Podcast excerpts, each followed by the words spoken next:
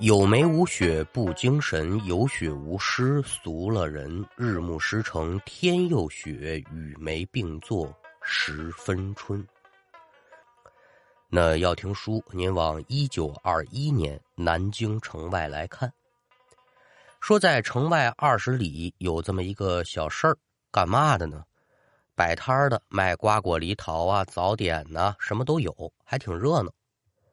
那在这个小市场当中呢，有这么二位，一个是卖馄饨的馄饨李，二一个呢是卖豆腐劳的，叫豆腐王。两个人年纪相仿，都是四十岁出头的年纪，小本买卖，将本求利，五里外一个村子里住着。说话这一日呢，天刚蒙蒙亮，两个人一人一担挑，可就由打家里往这小市场走。走到半道的时候呢。出来这么一个老道，可就把二位拦住了。哎，二位慢行。哎呦，道爷，您这是？几个人这么一聊呢，才明白，这道爷呀姓董，自称叫董半仙儿，是个游方算卦的火居道。刚刚来到南京城地面，想找个热闹的地方呢摆个卦摊儿，但是初来乍到的也不知道该去哪儿啊，这才拦住了两个人的去路，想问问。两个人一听，嗨，我以为嘛事呢？您跟我们走吧。有没有生意，我们不敢保啊。但是人准是多。哎呦，那我可就谢谢二位老哥了。别的不说，咱就单说这董半仙儿跟随二人一路来到了这个小市场，紧挨着两个人，可就把这挂摊儿给支起来了。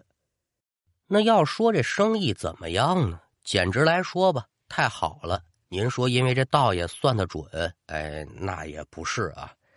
就因为他这道爷算卦跟别人不太一样。您说我支卦摊为的是嘛？自然是为了赚卦金吧。但是这董道爷算卦，他不要钱。你只是说跟这个馄饨里和豆腐王那儿消费过，甭管多少钱呢，一个大子少不少啊？那我也免费送你一卦。别人不懂其中的缘由，这可把馄饨礼盒这豆腐王感动的不轻。哎呦，你就说这咱这董道爷这人值得交哈，这准是念着咱那天的情了，变相给咱来拉客户了。一天两天还行，但这日子口久了，两个人心里也过意不去啊。免费给这道爷提供吃喝不说，嘴里上还得劝呢。我说董道爷，您差不多得了。您这好意我们心领了，但往后这日子得过呀。您不赚钱，这这这这不合适。这董道爷呢，倒是微然一笑，哎，不必挂怀呀。这该收钱的时候，我自然可也就收了。三劝不听，两劝不管用，两个人就随他去吧。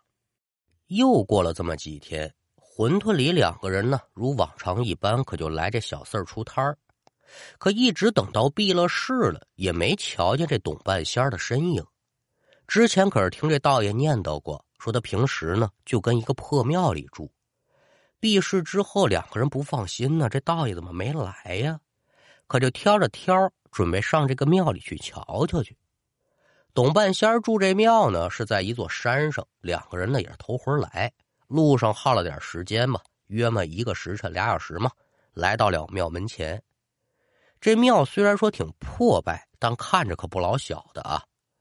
两人拿眼朝庙里仔细观瞧，大殿之上没人，也没有人生活过的痕迹。这边把挑子在庙门前安顿好，一前一后，可就进了庙门，就决定去后殿找。可赶等二人绕过后殿，继续准备朝前走的时候啊，就瞧见了通往后殿这月亮门里头。有人影攒动，仔细这么一打量，两个人不自觉的可就停住了脚步。怎么的呢？只见呢，这月亮门里面有一群身着军服的兵丁，两个一伙，三个一群的，反正抬着一个个不知装的什么的大麻袋啊，正往这后殿前头停着的这几辆马车里装呢。开书咱可说了，这故事发生在什么时候呢？一九二一年。一九二一年就是民国十年呐，民国时期整是军阀混战，哪儿哪儿都打仗，遇见当兵的这不稀奇。可是说呢，这当兵的他不在战场上，来这破庙里干嘛呢？但这个时候啊，馄饨里两个人可没多想，不为别的，我得躲着点他们，为的嘛呢？万一被他们抓住充了兵丁，那以后这日子可就是脑袋别裤腰带上，有今儿个没明儿个了。人活在江湖乱世当中，您记住了，道义不值钱。哎呦，董半仙跟这儿住，自求多福吧。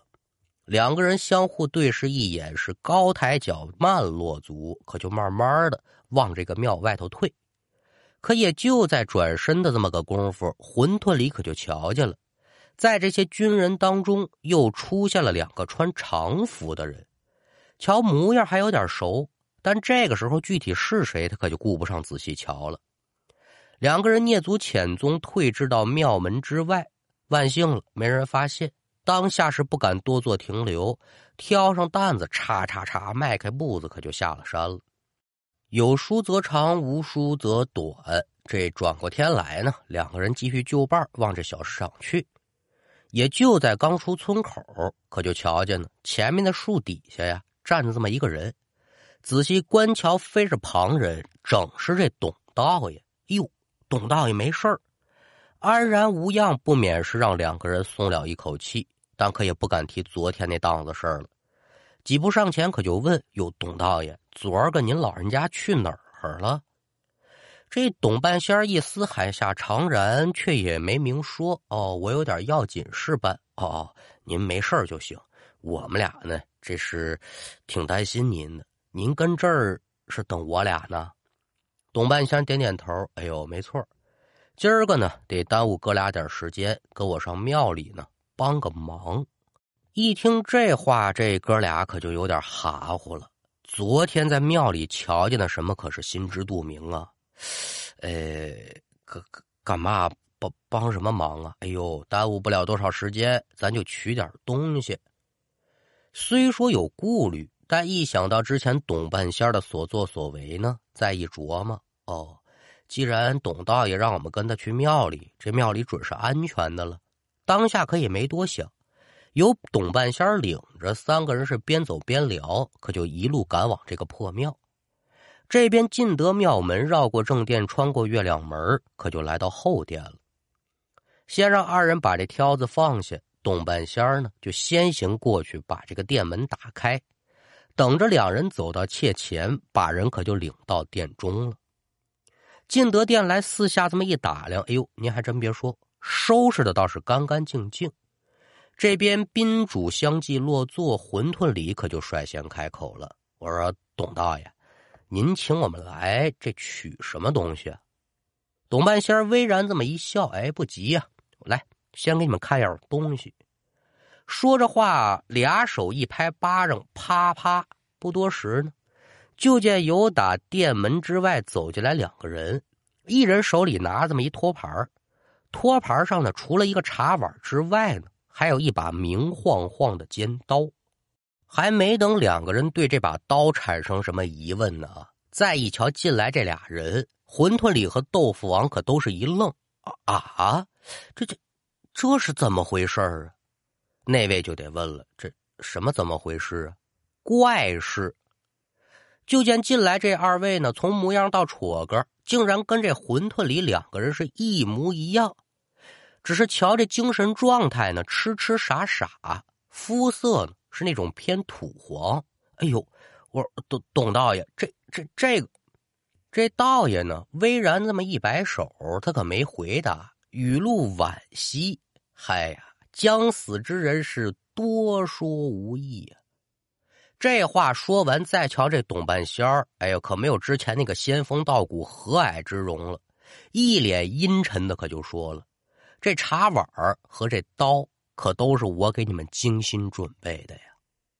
馄饨里俩人自然不是傻子，这茶板一说出来，可就觉得不对劲了，起身可就要往外跑。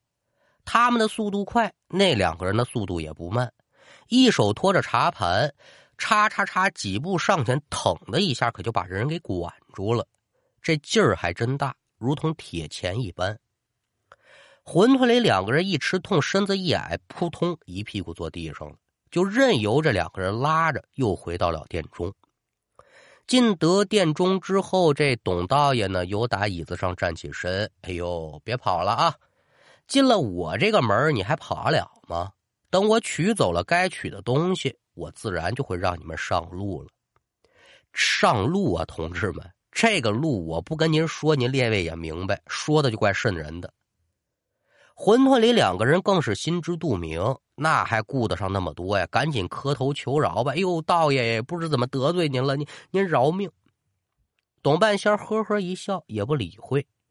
由打托盘当中，可就拿起了这柄钢刀，照着馄饨里被管住的这个手腕子，轻轻的就这么划了一下，这血自然可就由打这伤口流出来了。见流血了，董半仙呢，把这茶碗拿过来。取了近小半碗血吧，把这茶碗再重新放到托盘之上。之后呢，又用同样的办法取了小半碗豆腐王的血。把血取完之后，这董半仙儿可也没有放任着二人不管呢，认认真真、仔仔细细的把两个人的伤口给包扎好了，可就把两个人锁在偏殿里头了。那这事儿就有点意思了。天底下怎么就有着长得一模一样的人呢？再一个，这董道爷这做法所谓哪般呢？这些咱先不提，咱单说馄饨里这俩人被关进偏殿之后呢，头两天呢，先是这个手腕和脚腕分别割了口子取了血，紧接着呀，手指甲呀、脚指甲呀，还有牙，可都被生生的拔下来了。这一头的头发也被剪得跟鬼剃头一样，可以得说是生不如死吧。可即便是想死，这董大爷可得给他这机会呀。身上捆得跟粽子似的，嘴也给堵上了，说想咬舌自尽那都做不到。而跟这些日子里呢，俩人就发现，之前还痴痴傻傻那两个人呢，慢慢的可有精气神了。你要不瞧这肤色，从行为举止上来看。跟两个人还真就是不差嘛，也闹不清楚到底是怎么回事又过了这么两天，这天晚上，按现在钟点来讲吧，十点多钟，董半仙带着两个人又来到了偏殿。进来之后，这董半仙可就笑了，哈哈，敢等今儿个呀，我把这东西取完了，你们两个呢，可就能上路了。馄饨里和豆腐王想死的心，那不是一时半刻了。心知活不成了，你就给我个痛快的得了呗！把眼一闭，可就等着这董半仙动手。可也就在这个时候，忽听得外面是啪啪几声枪响，几个人都是一惊。馄饨里睁开眼一瞧，就见董半仙是面生怒容，开口骂道：“说他娘的，眼看着就要大功告成了，你们这一群的废物啊！”董半仙是一边骂，可就听这枪声是越来越近。不多时呢，就见几个身上挂彩的兵丁跟着一个军官闯进来了，说：“道爷呀，你要再不出手，我们可交代在这儿了。”董半仙脸色一变：“哎呦，长官莫急，虽说还差这最后一步，但是仅凭现在也能扭转局势了呀！哎呦，那您就别废话了，外面攻上来了。”董半仙是连忙点头，对着身边的馄饨里和豆腐王，口中是念念有词啊。最后就说了声“动”，您再瞧这俩人，剑眉一挑，樱目一瞪，身上这腱子肉腾腾的往起长啊，真得说是有如天神下凡一般，蹭蹭蹭几步就窜出去了。而此时外面的脚步声音响亮，具体发生的是啥，里面的人瞧不见。只听得一阵枪声响起之后，就是惨叫连天。约么也就一炷香的功夫，这外面老安静了。不多时呢，就见这馄饨里两个人浑身是血的走进了殿中，两个人的手里呢还各提着好几颗人脑袋。见此情形，在场的人除了董半仙之外，一个个吓得可都不轻啊。再一瞧。这俩人身上还中了不少的子弹，但是呢，可没有一颗能打进身体里面，全都在肉皮上嵌着。这一走道呢，噼里啪啦往下掉，身上没伤口。